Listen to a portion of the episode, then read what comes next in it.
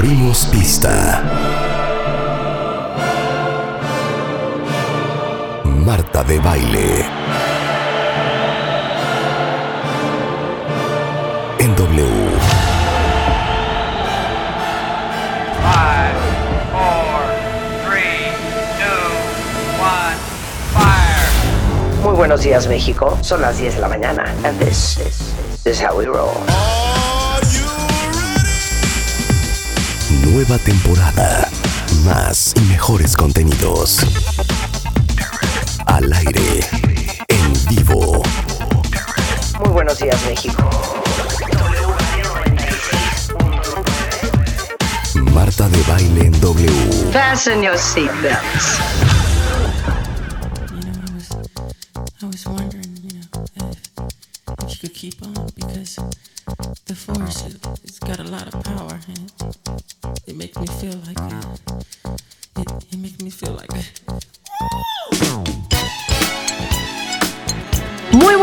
México, esto es W Radio 96.9 en vivo a partir de este momento y hasta la una en punto de la tarde y como es lunes, pues hay que prender. ¡Súbele Willy!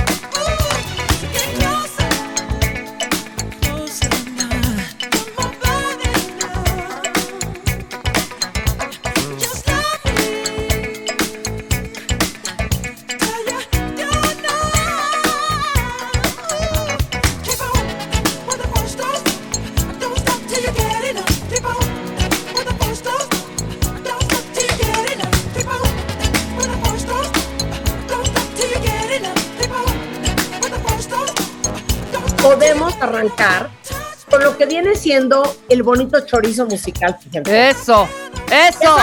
El chorizo musical, miren, así como en el, mun- el mundo es un pañuelo y de repente te encuentras en la vida con alguien que te dice, oye, ¿tú no eres primo de, de, de Héctor Padilla? 100%, no me digas. ¿Por qué lo conoces? Ah, no, lo que pasa es que en prepa él era íntimo amigo de un primo mío. Y entonces ese primo, y entonces te das cuenta que ahora sí que hay un six degrees of separation siempre. Estás a seis personas de conocer a cualquier persona. Claro. Por Sí. ejemplo. Entonces, el mundo de la música también es un pañuelo. Y son los mismos que dan vuelta y vuelta y vuelta. Y de hecho, déjenme decirles que hace algunos años que yo hacía radio, ¿te acuerdan de Best FM? Sí, claro. Rebeca. Claro, por supuesto. Best FM. Exacto. Qué buena música, además. Bueno, ahí es donde yo regreso a hacer radio con Arturo López Gavito. eh, y era Best FM, era en, en MBS.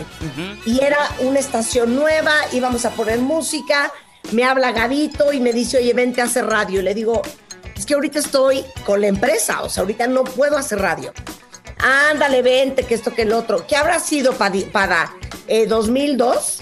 Por ahí, por ahí de 2002-2003, justamente eh, lo que querían hacer era una, una evolución de radioactivo, es decir, la gente que creció con radioactivo, ¿qué es lo que iba a escuchar después? Y ese es el- era el proyecto de Best FM. Claro. Uy, radioactivo, con juguetes radioactivos. Exactamente, exactamente. Siempre Entonces- felices estamos. Me, Claro. me quedaba a dos cuadras de mi oficina y dije, bueno, está padre, yo siempre amaba hacer radio, entonces está divertido.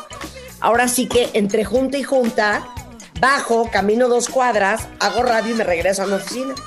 Y así empezamos en Best FM. Cortea de Best es donde empiezo yo en W Radio en este ciclo en el que estoy ahorita. Muy bien, pero presencia como se debe de ser apra- a- apada. Ahí voy, ahí voy. Entonces, en Best FM, conozco a una, pues a una joya, es una joya. Ah, gracias, gracias. Ah, Es una joya, que es Héctor Padilla, mejor conocida como Pada. Y Pada es un súper creativo, gran locutor de radio, tiene 20 años, actualmente es parte del equipo creativo y de escritores de W Radio y de W Deportes. Entonces, cuando me lo encuentro en los paseos de W hace dos meses, Sí. sea, no le di un beso en la boca, simplemente porque para es un hombre casado, ¿me entiendes? Y entonces tuvimos un reencuentro espectacular y amamos y compartimos el gusto por la música. Entonces le dije a Pada, no, Pada, ahora sí, ármame unos buenos chorizos musicales, porque yo me los aventaba pues en improvisación. Entonces les presento cuentavientes a otro integrante del equipo de W Radio y de este programa, y es Héctor Padilla. Gracias, gracias. ¡Bravo! Muchísimas gracias. Gracias. Y hoy Sí. hizo un chorizo musical buenísimo. Que lo sudamos, pero, pero quedó bien Pero sabroso. Sí. Pero quedó bien sabroso. Pero el chorizo musical es la conexión que hay entre unos y otros, que uno pensaría que no existe, pero como de una canción de los ochentas, como Don't Stop Till You Get Enough, podemos acabar en, bueno, 79, podemos acabar hasta el día de hoy. Sí, totalmente. A gente que ya no existe, por ejemplo, y que con eso vamos a cerrar, spoiler alert, pero ya verán de qué se trata. Imagínate además que llegas en 1979 con tu acetato de Love the Wall, lo pones e- en el reproductor y arranca con Don't Stop Till You Get Enough. Te vuela la cabeza, o sea, ¿de qué estás hablando? Y esto es gracias a Quincy Jones, o sea, hay un parteaguas en la carrera de Michael Jackson, donde obviamente cuando él le dice, yo te produzco tu siguiente disco, porque Michael Jackson al final de cuentas ya llevaba varios discos, pero era el Michael Jackson de una escena contenida, una escena un poquito todavía urbana, la gente ya medio lo ubicaba de los Jackson 5 y demás. Pero insisto, llega Quincy Jones y le produce este disco y de qué me estás hablando, o sea, la rompe por completo y Michael Jackson no solo se convierte en un partaguas de la escena musical, sino que después viene el thriller y después viene el bar y bueno, es un referente mundial de la cultura pop. No, y aparte, eso es bien interesante, cuentavientes, porque a lo mejor ustedes ya ubican a Michael Jackson como el rey del pop. Sí. Pero Michael Jackson, que empieza con sus hermanos en The Jackson Five, y de ahí salen canciones como Rebeca, que se pitorrea todo el día de Ben, la rata Es que sí, sí, sí, sí, Exacto. sí. ¿no? Ajá. Eh, ABC, Sí. The Love You Save, eh, etcétera, etcétera. Él dice, no, pues ya me voy a lanzar como solista. Pero como dice Pada, pues era un poco para la misma comunidad negra y de RB. ¿Cuándo explota Michael Jackson y se vuelve un hit?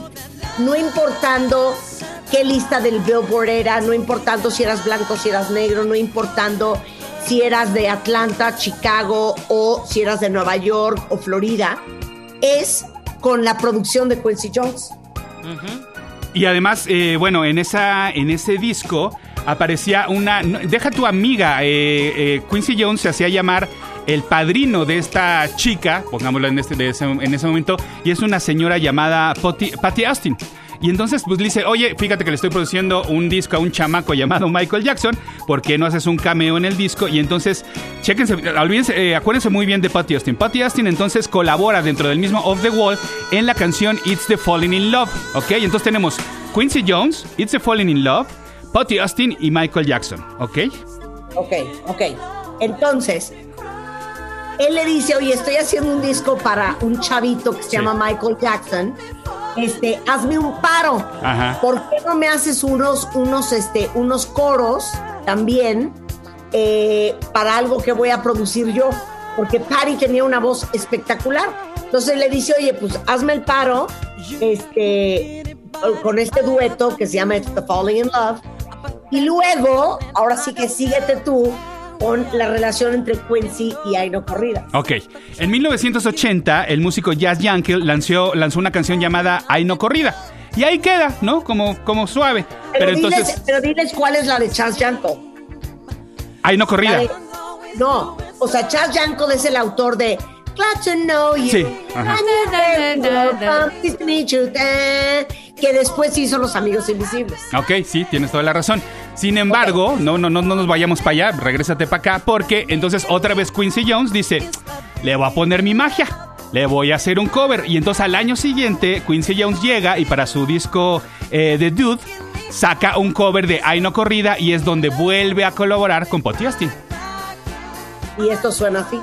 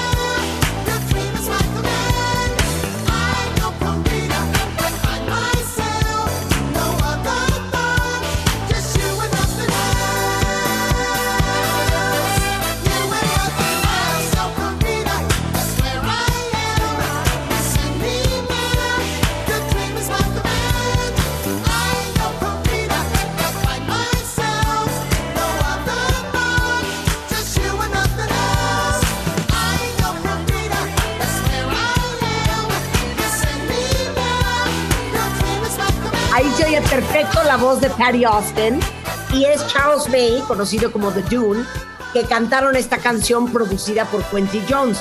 Ahora, esta canción, déjenme decirles cuentavientes, la tienen que tener en su playlist porque ganó un Grammy como mejor arreglo instrumental y vocal en 1982 y es una de las grandes obras maestras del gran productor Quincy Jones. ¿Estás de acuerdo conmigo, Pada? Totalmente, y deja de eso. Creo que lo más importante de esta canción es que no se la van a quitar de la cabeza durante todo este lunes. A las 8 de la noche nos mandan un tweet y nos van a decir: Sí, tienes toda la razón. No dejo de decir: Ay, no corrí, ne, ne, ne, ne, ne". Eh, you said me there.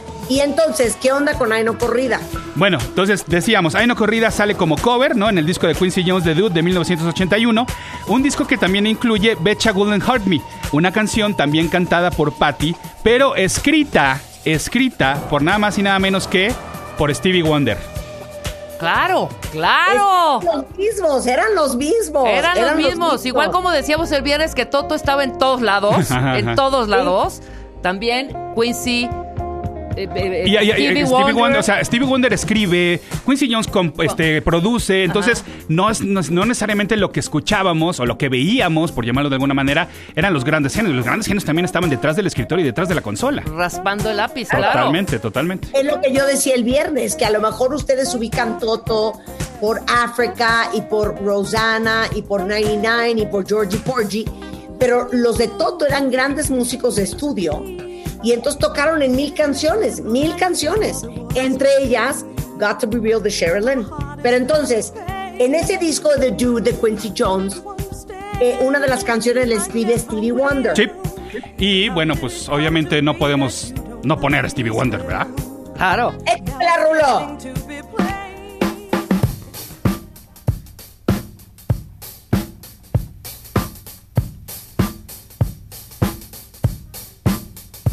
Ha ha ha.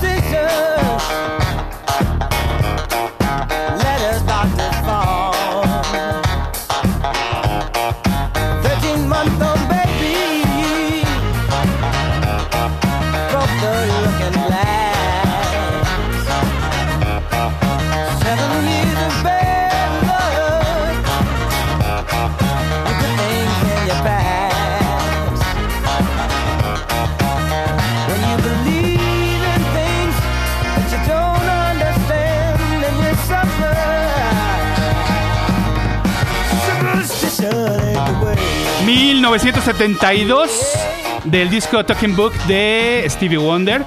Este ya era el quinceavo, está, está bien dicho quinceavo, no, Sí. Decimoquinto. Decimoquinto, decimoquinto Disco- álbum. disco de Stevie Wonder de 1900, o sea, en 1972 Stevie Wonder ya llevaba 15 discos. ¿Qué es eso? Es una locura, es un monstruo. Claro, un monstruo. Y entonces ¿Pero qué onda con Superstition? Ok, Ajá. Superstition sale entonces en 1972 en este disco. Entonces, ya llevamos en el disco Of the Wall de Michael Jackson, ya tenemos a Quincy Jones, ya tenemos a Stevie Wonder. Y ahora imagínense, obviamente, agregar a Jackson nuevamente a la ecuación. Bueno, pues Stevie Wonder y Michael Jackson, de hecho, ya habían trabajado juntos desde, otra vez nos regresamos un poquito, como ya decía Marta, desde los Jackson 5. De hecho, los Jackson 5 le llegaron a hacer eh, vocales, no coros, a varias producciones de Stevie Wonder, incluyendo un sencillo de 1974 llamado You Haven't Done Nothing. Entonces ahí, como dices, ya venía la relación, ya venían, todos eran compas, todos ya se echaban, po- porque no había envidia, ¿sabes? O sea, ¿por qué voy a, eh, a invitar a estos chamacos a hacerme coros? Pues porque desde ese entonces se veía la calidad, se veía que traían la raíz, se veía que traían la venia de hacer cosas y de hacer cosas creativas. Y entonces, Entonces, imagínense, ya llevamos tres nombres pesados en el Off the Wall. Imagínense que a la, a la- a la ecuación del Off the Wall le agregamos a un Paul McCartney. O sea, ¿de qué me estás hablando? sí, ¿de qué me estás hablando? Desde Claro. que escribió Paul McCartney Girlfriend, el virus la tenía pensada para Jackson. Sin embargo, dijo, mejor la lanzo primero yo. Y luego ya, si, si Michael Jackson la quiere este, agregar a su repertorio, pues adelante. Entonces, lo que hace Paul McCartney es con su banda Wings, en el disco London Town, la lanza como sencillo Girlfriend y después Jackson le hace cover. Pero obviamente, como ustedes saben, no es la primera colaboración que hubo entre Paul McCartney y Michael Jackson, sino que después hicieron grandes duetos. Uno de ellos fue The Girl Is Mine, que viene en el disco Thriller, también obviamente producido por Quincy Jones, y obviamente 666 del disco de 1983, Pipes of Peace de Paul McCartney. O sea, es la de seis, seis, Exactamente. A ver, échala, Rulo.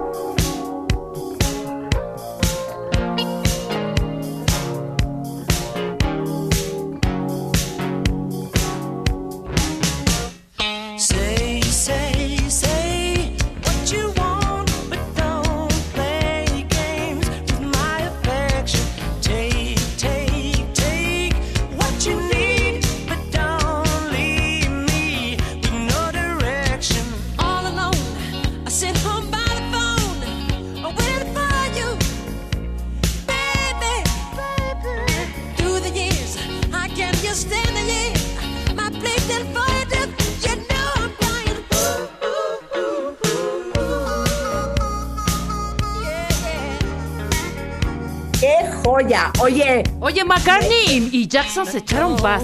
Sí, sí, sí. oye, pero no, te voy a decir que me O sea, el de Ebony and Ivory es también un dueto de este par, ¿no? ¿Te acuerdas de Ebony? Ian Ivory era de Paul McCartney y Michael Jackson. Claro, por supuesto, ¿no? Ebony- a ver, vamos a confirmar esa No, información. ¿Quién ¿sí era era? Ebony and eh, Ah, era, Ebony? mira, justamente Paul McCartney con Stevie Wonder. Con Stevie Wonder, claro, Claro. claro, claro, perdón. Ebony. And Ivory live together in perfect harmony. Side by side, my, my- Qué buena rola. No, ¡Qué claro. joya!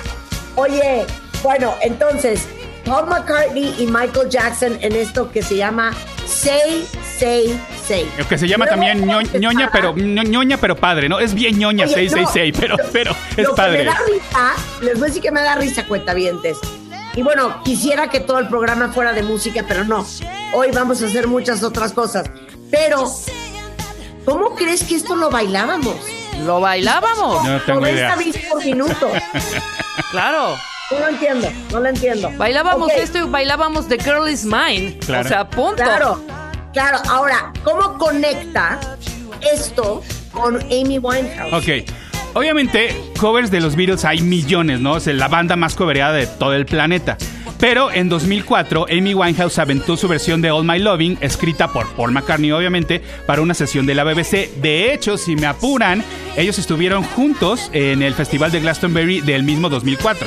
Bueno, entonces seguramente se saludaron backstage. Ah, Paul, ah, Amy, ah, ¿cómo estás? No sé qué. Entonces, para estas alturas, obviamente, Amy Winehouse ya había debutado con el disco Frank y en 2006 llega el increíble Back to Black, el disco Back to Black, que es así ya cuando Amy Winehouse la rompe por completo. De hecho, es un disco obviamente producido por Mark Ronson, pero yo sé que mueres por hacer un chorizo musical de Mark Ronson, lo prepararemos y en su momento haremos, no nos vayamos al territorio de Mark Ronson porque también nos da para hora y media. Está fácil. Seguramente. Entonces, regresemos a donde empezamos, porque obviamente, nuevamente, la, la magia y el toque de Quincy Jones llega con un cover que supera a la original. Recordemos que It's My Party se lanzó primero eh, en, voz de Leslie Gore. Entonces llega Quincy Jones y le dice a Amy Winehouse, oye, vente porque se me antoja hacer un cover de It's My Party. Y esto sale en el, 2000, en el 2010 a manera de automenaje, porque de hecho el mismo Quincy Jones produjo la versión original de It's My Party. Entonces lo que hace Quincy Jones en ese momento es como medio automanejarse.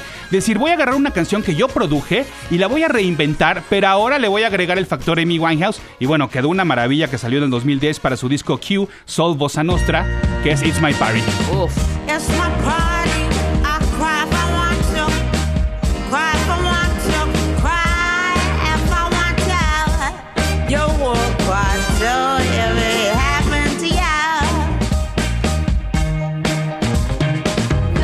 Maravilla de chorizo! Qué buen chorizo musical. Ya vieron que todos estamos conectados mal que bien. Bueno, pueden seguir a eh, Pada en arroba ese auto en Twitter y en Instagram es el Insta de Pada. Así de El sencillo. Insta de Pada.